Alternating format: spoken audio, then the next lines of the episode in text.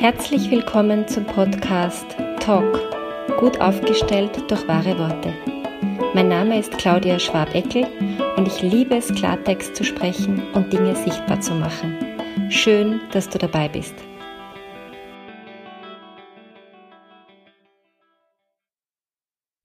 Heute geht's wieder mal um Grenzen der Kommunikationsfähigkeit es kommt einfach immer wieder mal vor, dass es sich Dinge aufgestaut haben.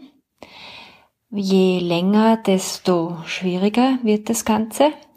Oder dass der Gesprächspartner oder die Gesprächspartnerin aus Erfahrung von früheren Gesprächen irgendwie etwas an sich hat, was Angst macht oder wo einfach so das Gefühl da ist von, das kann sich nicht gut ausgehen. Das kann kein konstruktives Gespräch werden, aber es nicht anzusprechen, das geht sich irgendwie auch nicht mehr aus. Und genau für diese konkrete Situation möchte ich das heutige Tool vorstellen. Und zwar ist es ähm, ein Zwei-Schritte-Plan sozusagen, ähm, Dinge schriftlich auszudrücken. Was meine ich damit? Im ersten Schritt geht es zuerst mal oft darum, die Dinge aus sich raus auf irgendeine Form von Papier oder in den Computer hineingeklopft oder so irgendwie. Also die Wörter aus sich raus irgendwo hinzubringen. Und wenn sich viel aufgestaut hat, dann ist es oft verbunden mit Wut und Vorwürfen und Dingen, die man allgemein nicht als sehr konstruktiv bewerten würde. Und demnach helfen die dann auch nicht. Das heißt, diese erste Übung ist dazu da, um danach zusammengeknüllt und verbrannt zu werden, beziehungsweise schlichtweg und ergreifend wieder gelöscht zu werden. Und mein Tipp geht sogar so weit, dass ich sage, es gehört nicht mal nochmal durchgelesen. Das ist einfach sowas wie aufs Klo gehen. Ja? Weg damit. Runterspülen, fertig. So, erster Streich. Und dann kommt der zweite Teil und da geht's dann letztendlich schon darum, dass ähm, der andere diesen Brief, dieses Mail, diese WhatsApp auch erhält.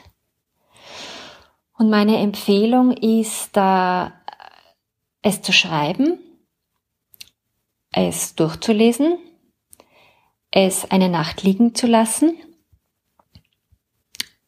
es nochmal durchzulesen und vielleicht die ein oder andere Korrektur anzubringen, aber nicht so, dass es dann nie abgeschickt wird, sondern einfach nur, um sicher zu gehen, dass da nicht noch Reste von dieser ersten Übung drinnen sind.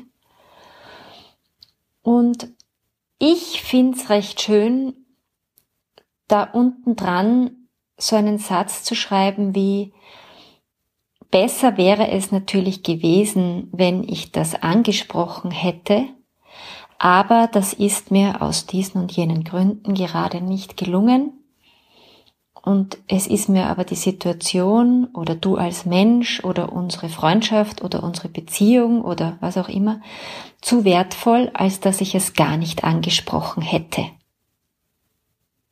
Und dann kann man vielleicht noch sowas dazufügen wie, ich bin gespannt, was du dazu sagst oder lass uns darüber sprechen, wenn das bei dir gesickert ist oder sowas in der Art weil für manche Menschen ist es extrem wichtig, dass das Gegenüber, dass man mitkriegt, ob das Gegenüber den Brief auch gelesen hat oder verstanden hat oder was das Gegenüber dazu zu sagen hat.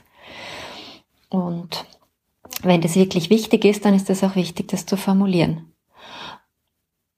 Und meine Empfehlung ist, in der Kürze liegt die Würze, also nicht sieben Seiten oder noch mehr sondern vielleicht eine halbe Seite, jetzt am Computer geschrieben oder so.